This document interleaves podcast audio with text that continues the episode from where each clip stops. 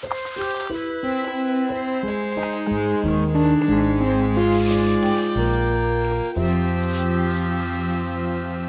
quoi reconnaît-on des gens fatigués?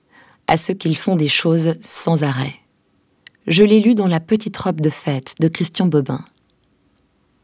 Je suis fatiguée. Je me sens terriblement fatiguée. Maz, le 30 août 2019.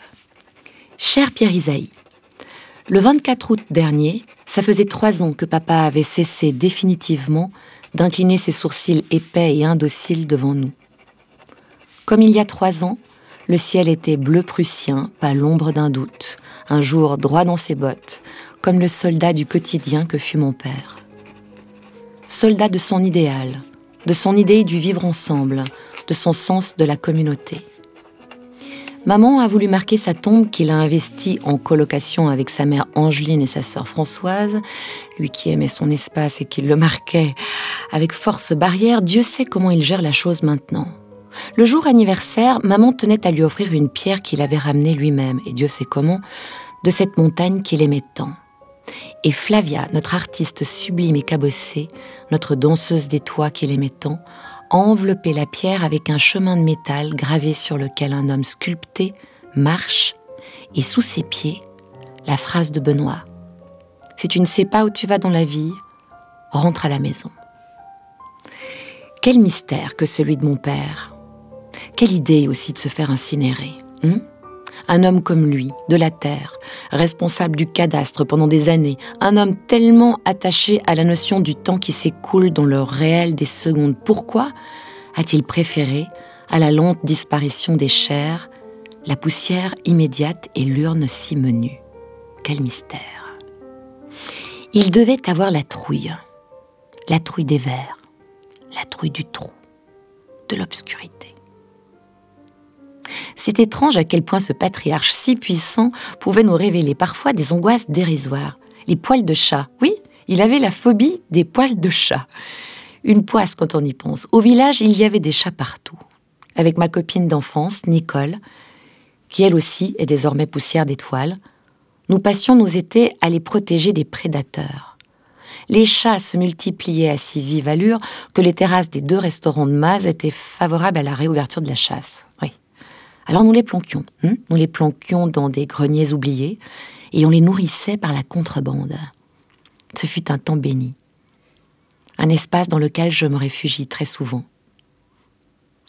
À la fin de sa vie, mon père se posait des questions sur cette aversion aux poils de chat. C'était d'ailleurs incroyable de l'entendre dire Nous avons tué des cochons, nous avions des vaches, des chèvres, les animaux étaient partout, mais je ne supporte pas les poils de chat. Va savoir pourquoi. C'était touchant de le voir se questionner, de le sentir démuni face à lui-même. Il faut dire qu'il en avait presque développé des tocs. Imagine le grand patriarche, le grand sage, le militant d'une vallée, le conservateur besogneux. Reconnaître qu'il a un petit souci avec les poils de chat. Si tu savais comme j'ai aimé ce moment-là. Je peine à comprendre pourquoi la plupart des hommes, des mâles donc, du moins ceux qui ont croisé ma vie, et je confesse il y en a eu un certain nombre, peinent à comprendre qu'en confiant leur peur, ils deviennent non-héros. De quoi as-tu peur, toi, Pierre Isaïe? J'ai fait lire à maman ton dernier courrier. Je n'ai pas pu m'en empêcher. Elle est née dans un bistrot quand même. Elle m'a dit Certains vont se reconnaître. Hein. Ceux qui sont au service et ceux qui veulent être servis. Mhm. Le monde a toujours fonctionné ainsi. Ça m'a rendu triste ces paroles. J'ai ressenti avec fulgurance un chagrin de petite fille. Celui que j'éprouvais quand je trouvais ma mère inclinée sur la petite table de la cuisine, la tête enfouie dans ses bras, cherchant du répit dans cette obscurité passagère, en attendant que les derniers clients s'en aillent. Elle récupérait des petits instants de cette façon. Elle volait son repos, toujours. Juste de l'écrire, ça me donne envie de pleurer. Quand je la regarde aujourd'hui, à 81 ans, elle est tellement belle. Elle est tellement vivante. Comme si toute cette fatigue n'avait jamais entamé son cœur.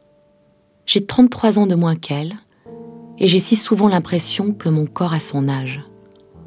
Je le malmène, le pousse, le force, l'épuise. Maman a dit, il faut trouver le réconfort dans le rien. L'ambition nous empêche d'être vraiment heureux, ne rien attendre, juste se réjouir de ce qui arrive, me dit-elle à chaque fois que je monte sur mes grands chevaux pour lui exprimer mes désillusions. Comme elle est sage, n'est-ce pas, la petite fille d'Ernest, la patronne de bistrot, la mère de quatre filles, la veuve d'un homme qui avait peur des poils de chat et qui régnait pourtant comme un lion. En passant, as-tu reçu ma carte du Népal? Je te l'ai envoyée en mai. J'ai rencontré là-bas une petite fille. Elle venait de perdre sa maman d'un cancer des poumons. Je lui ai tendu mon mouchoir froissé pour essuyer la morve qui dévorait son nez, et puis je l'ai croisée une deuxième fois et une troisième fois dans la même journée. Alors j'ai senti que la vie me tirait par la manche et questionnait mon sens du rendez-vous. Elle s'appelle Kunga Chukin. Elle a 11 ans. Je t'embrasse, Manuela.